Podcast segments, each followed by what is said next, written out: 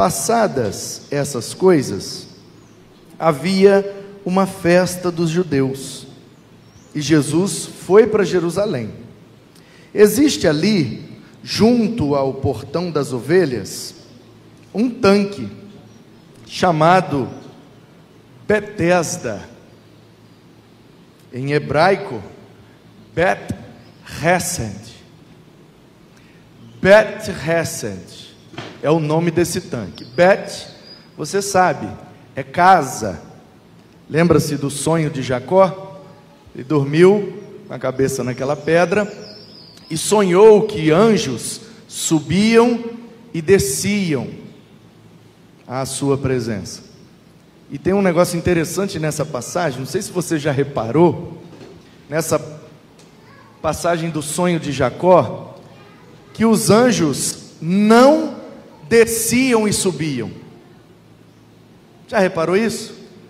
Jacó está na terra, deitou com a cabeça numa pedra, pegou no sono e sonhou que ele estava sendo visitado ou vigiado por anjos. Só que o texto diz, está lá em Gênesis: os anjos subiam e desciam. Ora, se subiam primeiro, significa que estavam embaixo. Como dizem as Escrituras, o anjo do Senhor acampa ao nosso redor. Os anjos estavam com Jacó, por isso eles primeiro subiam e depois desciam. Por isso nós não precisamos ter medo, ainda que estejamos sozinhos, ainda que ninguém queira cuidar da gente, o Senhor envia os seus anjos para cuidar de nós. Então, quando ele acordou, ele falou: Deus está nesse lugar, aqui é a casa de Deus, Bet-El, a casa de Deus, Betel. O tanque se chama Bet Hesed. Se Bet é casa, só nos resta saber então o que é que significa Hesed. Tem uma banda de alguns jovens, uma banda estilo rock, assim, meio pop, mais rock. Uma banda de uns jovens de Cachoeiro de Itapemirim, que o nome da banda é Hesed. Alguns meninos de várias igrejas se juntaram e o nome da banda é Hesed. Preguei uma vez num congresso lá e eles me deram um CD.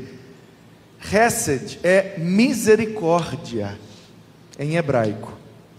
Portanto, se o tanque se chamava Bet Hesed, transliterado Betesda, significa que o nome daquele tanque era Casa da Misericórdia. E o que nós vamos ver no decorrer do texto é que na Casa da Misericórdia ninguém teve misericórdia daquele paralítico. Mas Jesus tem. Então, a porta das ovelhas, o portão, esse portão aqui é da entrada da cidade, tá bom?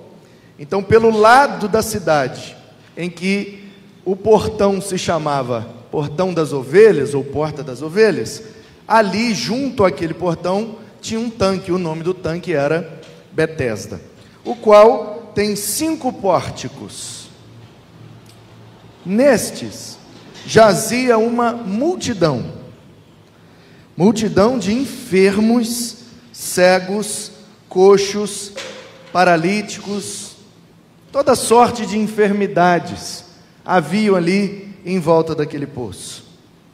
E eles, segundo a, a tradição, segundo a crendice da época, esperavam que a água se movesse, porque eles acreditavam que de tempo em tempo descia um anjo e mexia as águas.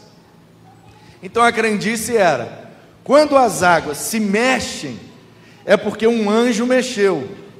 Então, quando um anjo mexeu a água, o primeiro que pular é curado. Essa era a crendice daquele tempo acerca daquele tanque.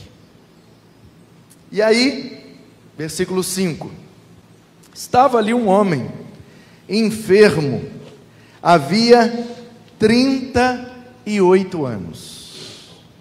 Jesus, vendo-o deitado e sabendo que estava assim havia muito tempo, ele perguntou: Você quer ser curado? O enfermo respondeu: Senhor, não tenho ninguém que me ponha no tanque quando a água é agitada. Quando tento entrar, outro enfermo chega antes de mim. Reparou que ele não respondeu à pergunta de Jesus? Jesus não perguntou por que é que ele não conseguia entrar no tanque. Jesus perguntou: Você quer ser curado?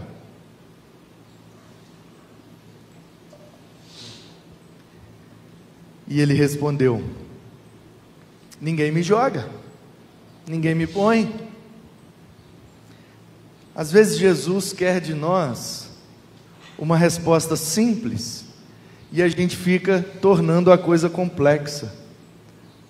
O Evangelho é simples, a ação de Deus é sempre simples. Você quer, segundo a vontade dEle? Toma.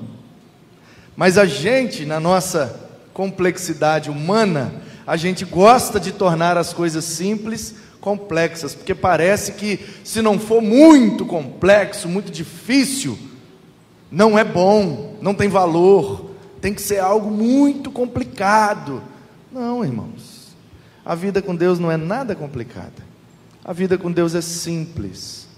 Quando nós cremos e queremos, segundo a Sua vontade, Ele opera em nós, segundo o seu poder. Simples assim. Mas o homem tornou a coisa complexa e Jesus então simplificou, dizendo: Levanta, pega o seu leito e vai embora sua cama, sua maca, seja lá o que, que aquele homem estava deitado ali na beira do tanque, há 38 anos. 38 anos. Talvez aquele homem não respondeu de maneira simples, por conta do tempo que estava demorando a sua cura. Porque nós temos essa, essa mania, nós temos esse costume Quanto mais tempo a gente demora numa situação, mais complexa ela torna-se para nós.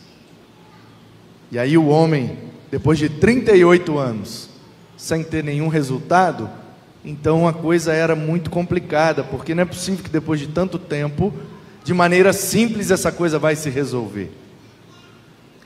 Mas você que assistiu aquele vídeo, demora muito tempo para Deus fazer algo de repente. Porque Deus é Deus. E às vezes o tempo que demora é exatamente o tempo necessário para que somente Ele seja glorificado. E aí, versículo 9: Imediatamente o homem se viu curado, e pegando seu leito começou a andar e aquele dia era sábado. Aí agora vem a treta.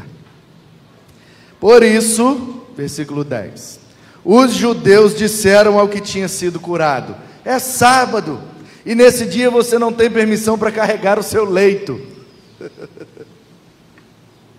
Deu para entender? O homem estava na casa da misericórdia o tanque de Betesda. Há 38 anos, ninguém fez nada por ele. Aí Jesus chega, o homem é curado, se levanta e sai andando. E os judeus estão preocupados que é sábado. Porque é assim, irmãos. Deus opera, o milagre acontece diante dos olhos mas há aqueles que não conseguem perceber o milagre, estão preocupados com as regras.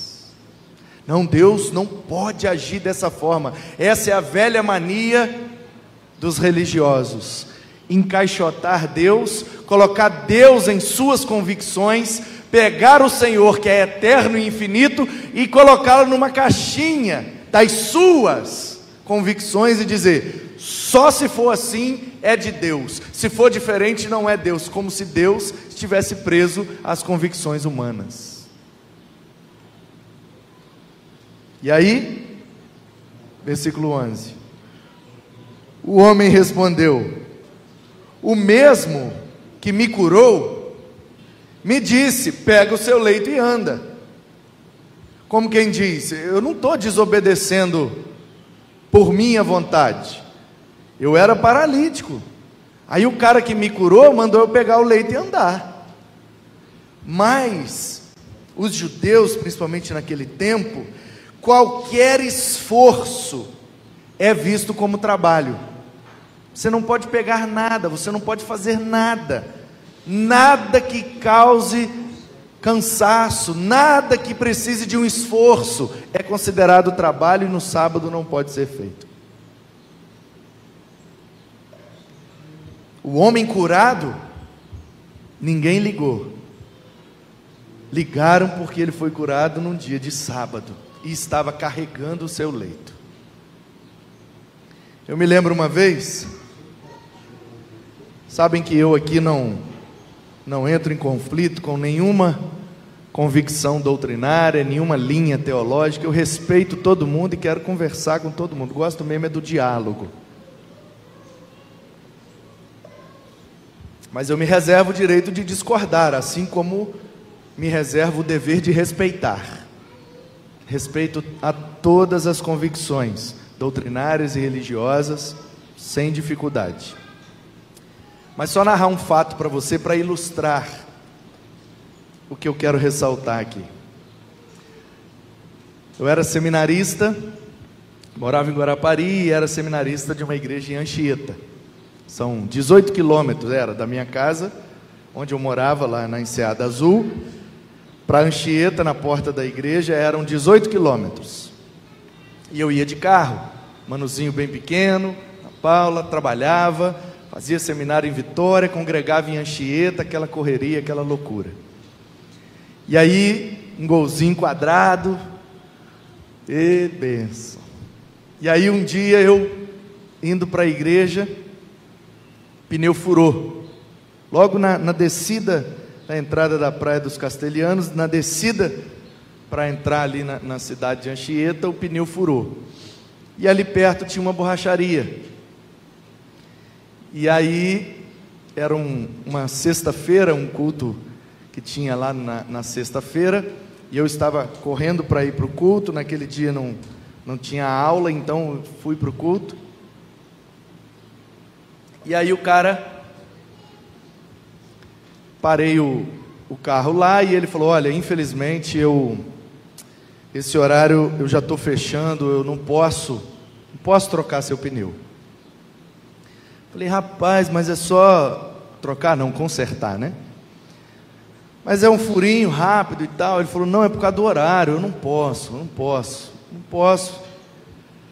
E aí eu, então vamos fazer o seguinte: eu vou tirar o pneu então, vou deixar aqui e vou colocar o step e, e depois eu passo para pegar então, a hora que o senhor puder consertar. E eu, na ingenuidade, achando que ele não ia consertar porque tinha dado horário. Ele era um cara, não, deu o meu horário, eu não trabalho mais. É um cara disciplinado. Deu horário, ele vai fechar. Porque se pega o serviço de um, daqui a pouco chega outro, pega o de outro, pega vai embora. Quando vê, ele não parou de trabalhar. Eu achei que era isso. falei, não, tudo bem. Eu pensei, então amanhã, de manhã ele deve abrir. Quando ele abrir, o pneu vai estar aqui, ele conserta. Sábado à noite eu sempre tenho programação lá na igreja da juventude, então sábado à noite, tomara que não fure outro, eu vou lá e pego o pneu consertado. E aí, passei lá no sábado, estava fechado. E aí falei, puxa vida, só segunda-feira. E aí, para minha surpresa, quando eu estava indo para a escola bíblica dominical, no domingo de manhã, ele estava aberto. E aí eu parei lá e falei, oh, beleza, tá o pneu. Ele falou, ah, tá aí, depois eu conserto. Ainda não tive tempo. Falei, ah, beleza. E aí fui para a IBD, fui almoçar na casa de alguém, voltei e ele já estava fechado. Puxa vida, o pneu. E aí, segunda a sexta, estudando em Vitória, aquela correria. Acabou que não deu tempo, fiquei sem o step. E aí, quando foi no outro sábado, eu indo mais cedo para ajeitar uma coisa lá na igreja, programação da juventude, passei lá ele estava na porta. Estava tava entreaberto o portão e ele estava lá na porta. Uma camisa de botão e tal. E aí eu passei e ele estava vestido assim de um jeito que parecia, parecia ser crente. Eu falei, será que ele é crente? Eu vou, vou dar uma apelada, vou falar para ele que eu sou seminarista, que eu estou na correria. Ele vai se compadecer de mim, né? E aí falei, ô meu querido, tudo bem? Tá, eu sou o cara do pneu, deixei o pneu aí. Ele falou, ah, eu consertei. Essa semana tá ali, ó. Eu falei, ô oh, rapaz, que bênção. Você consertou tal, peguei, fui lá e tirei, botei lá no step. Aí ele falou, não, mas eu já estou fechado, eu não posso, posso botar a mão no, no seu pneu, não. Eu falei, não, beleza, só me empresta um macaco. Aí peguei aquele macaco de jacaré, né? Fui lá, tirei o step, voltei para o lugar, peguei o pneu consertado. Quanto é que deu? Cinco reais. Eu falei, opa, agora fui lá, peguei. Quando eu fui dar o dinheiro, ele falou: não, não, não, não posso pegar no dinheiro, não. Aí eu me toquei, eu falei, ah, ele é crente, sim, mas de uma linha doutrinária que não permite que ele trabalhe no sábado. Aí eu entendi. Então é por isso que ele não quis trocar o pneu. Então é por isso que ele não pode botar a mão no pneu. Porque hoje ainda é sábado. E naquela sexta-feira, depois das 18 horas, já considera sábado. Aí eu comecei a concluir o negócio e estou lá apertando o pneu, entendendo. Falei, ah, entendi, rapaz. O problema dele é o sábado. Puxa, eu nem, nem entendi. Aí eu, aí, então como é que eu faço? Aí ele falou assim: bota aqui no bolso.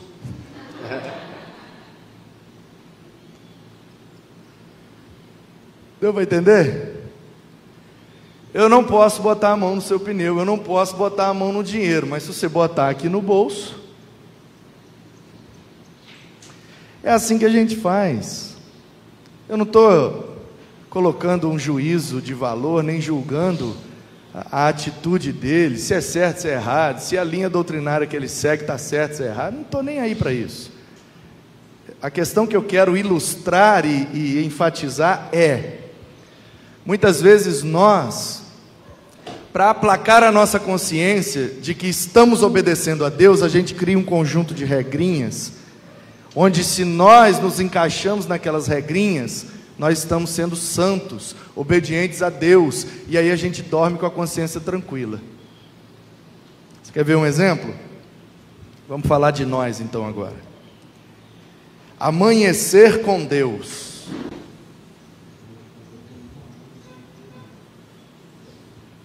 Se eu acordar e nos primeiros minutos do dia eu fizer uma oração, pegar a minha Bíblia, ler um texto ou uma literatura auxiliar e der uma uma meditada num determinado versículo da Bíblia, eu fiz a minha devocional. Quando eu acordo e faço minha devocional, o meu dia será abençoado. Só que eu já vivi dias muito tenebrosos depois de ter feito a devocional pela manhã. E já vivi dias extremamente felizes e abençoados, onde naquele dia eu não fiz a devocional pela manhã. A questão é que nós colocamos as regrinhas para nós. Eu preciso fazer isso, porque se eu não fizer isso, Deus não opera. De uma maneira diferente, mas o princípio é o mesmo. A gente acha que Deus vai agir em nós, operar em nós e através de nós, se estivermos cumprindo as regrinhas. Aí eu te pergunto: que regrinha aquele homem cumpriu? Há 38 anos, parado na beira de um poço, ninguém teve misericórdia dele. De repente ele foi curado. Então nós precisamos entender que eu estou pregando contra devocional? Jamais. Mas às vezes você que recebe minhas devocionais em áudio, às vezes você recebe ela pela manhã, às vezes você recebe à tarde, às vezes você recebe à noite, às vezes você nem recebe. Sabe por que, que eu faço isso? Faço de propósito, para você não tomar a devocional como uma regrinha de espiritualidade. Porque a devoção deve ser o nosso estilo de vida, não um momento do nosso dia. Então, de vez em quando eu te envio a devocional, vou continuar enviando. Agora, a partir do momento que virou regrinha, e o pastor não mandou a devocional hoje, hoje meu dia não vai ser legal, aí você transformou numa regra, e isso não é saudável. Tanto não é saudável que o homem foi curado e o povo estava preocupado com a regra. Quando a gente fica preso às regras, geralmente não percebemos o mover de Deus, que não está preso a regra nenhuma, a não ser a sua própria vontade. Se Ele quer, Ele faz. 12. Então os homens perguntaram: Quem é o homem que disse a você: Pega o seu leito e ande? Aquele que tinha sido curado não soube responder, porque Jesus tinha se retirado por haver muita gente naquele lugar. O homem viveu o milagre e não conseguiu explicar, nem quem fez o milagre ele sabia reconhecer. Porque milagre não se explica, milagre se experimenta. Não se explica milagre, se experimenta o milagre.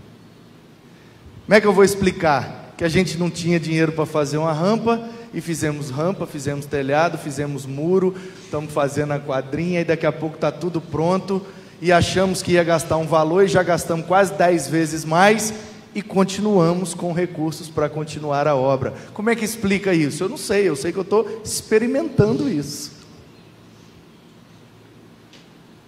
Paga, paga, paga, paga, compra, compra, compra, compra, e o conselho senta, faz as contas, tem dinheiro para mais uma semana.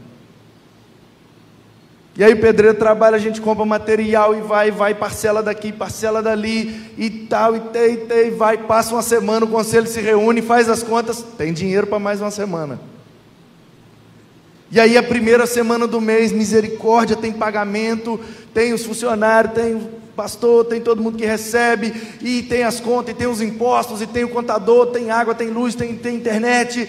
Ai meu Deus, a primeira semana vai ser complicada, não vai ter condição. O conselho se reúne, paga as contas, e quando vai fazer a conta final, tem dinheiro para mais uma semana. De semana em semana, de glória em glória. Como é que explica isso, irmãos? Como é que explica uma igreja de Vila Velha que não é da nossa denominação, que nem é, o pastor nem é tão meu amigo assim, a gente se conhece, ele sabe quem eu sou, eu sei quem ele é. Já tivemos algumas oportunidades juntos, fizemos uma live agora, né, nas lives da hora nona, ele fez uma live comigo, eu já preguei lá algumas vezes, ainda não tive condição de trazê-lo aqui para pregar. E aí não sei como, o sobrinho dele viu o andamento da obra, acho que compartilhou com ele, e ele mandou perguntar o que estava precisando, e eu de supetão falei, ah, precisamos de cimento e de areia. E aí de repente para um caminhão de areia, 25 sacos de cimento, o homem mandou para nós, não cobrou nada. Nem sabe direito quem é nós. E mandou a areia e o cimento que a gente precisava para acabar de concretar a quadra. Como é que você explica isso, irmãos? Não se explica, se vive se experimenta. É o que esse homem está dizendo. Eu não sei explicar como é que ele me curou, não sei dizer como é que ele é, nem quem ele é. E isso aqui revela algo sobre Jesus que é muito precioso, que ele cuida de nós e nem quer retribuição por isso. Oh, não precisa lembrar de mim, não precisa falar que foi eu, não precisa contar. Aliás, nas grandes e na maioria das vezes que Jesus curou as pessoas, ele dizia: Ó, oh, não conta para ninguém não. E como Jesus conhece a mente humana, é lógico que ele queria que a notícia se espalhasse para que crescem nele. Aí ele usa a tal da psicologia reversa, né? Não conta para ninguém. E aí a pessoa sai contando para todo mundo. Porque ele sabe que todo ser humano é pecador e tem em si o dom da fofoca. E se tem um negócio que ativa, entre aspas, é claro, você está entendendo a ironia, né? Se tem um negócio que ativa o dom da fofoca em nós, é não conta para ninguém.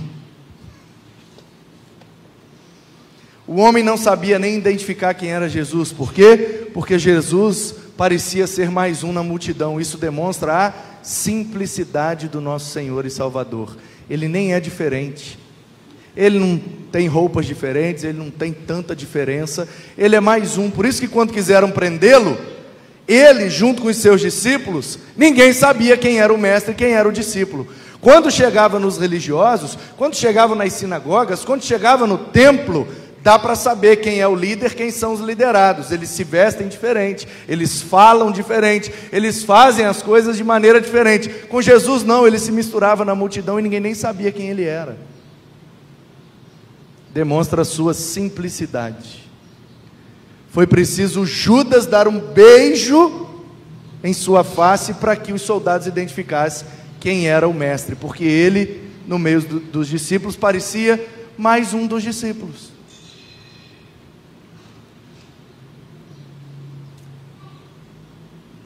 Mais tarde, versículo 14. Jesus o encontrou no templo e lhe disse: Olhe, você foi curado, não foi? E aí o homem responde: Sim, eu fui curado. Ele disse: Então não peques mais, por, para que não lhe aconteça coisa pior. É Jesus quem disse isso, gente. E aí, quando a gente quer alertar o povo, dizendo: olha, cuidado com suas atitudes, cuidado com suas escolhas, cuidado com suas decisões. Ah, o pastor gosta de botar medo na gente. Não é botar medo, é replicar o que Jesus ensinou. Quando vivemos um milagre e depois voltamos ao estado normal antes do milagre, pode ser que aconteça conosco algo pior do que estava antes do milagre. Resumindo, se Jesus mudou nossa circunstância ou nossa situação, que a gente possa ficar esperto para não voltar às velhas práticas, porque senão as velhas maldições podem voltar até pior. E isso não é para botar medo na gente, isso é para orientar a nossa vida. Já que pulamos para frente, já que andamos, já que progredimos, já que conseguimos nos desvencilhar daquelas coisas que nos atrapalham, para que voltar atrás? Não peques mais.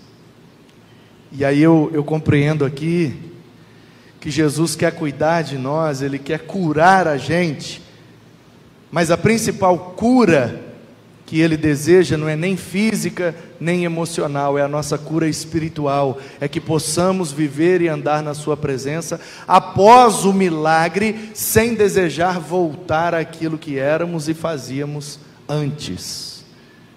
Porque aquele que vive o milagre e é curado por Deus, deseja andar e viver em novidade de vida. Senão pode ser até que piore. O homem se retirou e disse aos judeus que tinha sido Jesus quem o havia curado. E por isso os judeus perseguiam Jesus, porque fazia essas coisas no sábado. Olha que interessante. O homem viveu o milagre, ele foi curado e não sabia quem era Jesus. Agora, depois que Jesus disse para ele: Não peques mais, ele sabe que foi Jesus. Olha a dinâmica. Não sei se você já viu isso nesse texto, mas numa aplicação espiritual. Mesmo quando ainda não decidimos viver sem pecar, viver obedecendo a Deus, mesmo quando ainda não fizemos um compromisso com Deus, ele pode operar em nós e nos curar. Só que depois que vivemos um compromisso, aí sim nós passamos a conhecê-lo. Quando o homem foi curado, ele não sabia quem é Jesus. Mas quando Jesus disse para ele: Não peca mais, não, agora ele sabe quem é. Porque uma coisa é o milagre de Deus, outra coisa é o Deus do milagre. Tem muita gente que vive o milagre de Deus, mas não conhece o Deus do milagre. Tem muita gente que conhece a palavra de Deus, mas não conhece o Deus da palavra. E mais importante do que viver um milagre é viver sem pecar mais. Mais importante que testemunhar de uma cura é testemunhar de uma vida pura diante de Deus. Olha, quem me curou eu não sei, mas quem perdoou meus pecados foi Jesus. Quem fez o milagre eu não sei, mas quem pediu para eu não pecar mais foi Jesus. Todos podem ser alvos do poder de Deus, mas a salvação é pela Sua graça, mediante a fé que depositamos nele. Aquele homem não tinha fé nenhuma, estava ali há 38 anos e ficou curado, mesmo sem dar a resposta certa. Você quer ser curado? Ah, Senhor, eu estou aqui há tanto tempo, ninguém me põe no, no tanque. A resposta foi errada, mas para Deus executar, para Deus operar algo em nós, precisa ter a resposta certa nos lábios, precisa que Ele queira fazer. Quando Ele tem um propósito, Ele faz, apesar da gente nem saber como Ele faz. Ele faz e Ele dá a oportunidade de nós também fazermos. E aquele homem, além de ser curado, experimentou da graça de Deus, teve a orientação do Senhor de viver sem a prática pecaminosa, deliberadamente pecaminosa. E por isso os judeus perseguiam Jesus porque ele fazia coisas no sábado. Mas Jesus disse: O meu pai trabalha até agora, e eu trabalho também. Por isso os judeus cada vez mais queriam matá-lo, porque além de desrespeitar o sábado, também dizia que Deus era seu próprio pai fazendo-se igual a Deus. Os religiosos, os que querem viver conforme as regras, nunca conseguirão compreender um Deus que extrapola as regras. E eles condenaram Jesus, e eles mataram Jesus como um mentiroso, como um blasfêmio, como alguém que não conhecia Deus, sendo Ele o próprio Deus. Portanto, que tenhamos muito cuidado com essas questões de regras, porque me parece que Jesus não está preso a elas. Quando Ele quer, Ele faz, a hora que Ele quer, com quem Ele quer, no momento que Ele quer. Apesar de terem se passado 38 anos, quando ele quis, ele fez. Portanto, a verdade que esse texto nos ensina, além de todas essas que já vimos, é que quando Jesus tem um propósito nas nossas vidas, ele vai fazer, ele vai cuidar de nós, ainda que ninguém queira cuidar. Ninguém nos deu uma oportunidade, Jesus dará. Ninguém tocou em nós de forma tão profunda, ele tocará mas já faz tanto tempo eu nunca vivi nenhuma experiência. Ele nos dará uma experiência. Basta que estejamos abertos para o seu cuidado, ainda que ninguém queira cuidar de nós, ele sempre vai desejar cuidar das nossas necessidades. Que ele faz infinitamente mais do que pedimos ou pensamos. Esse é o nosso Deus, que pode demorar muito tempo para ele fazer algo de repente. Então não perca sua fé, não perca sua esperança. Pode passar o tempo que for, ele vai cuidar de você. Que ele te abençoe, que ele te guarde, que ele segure você e cuide de você todos os dias de sua vida. E para todo sempre, em toda eternidade, ele cuidará de nós. Amém.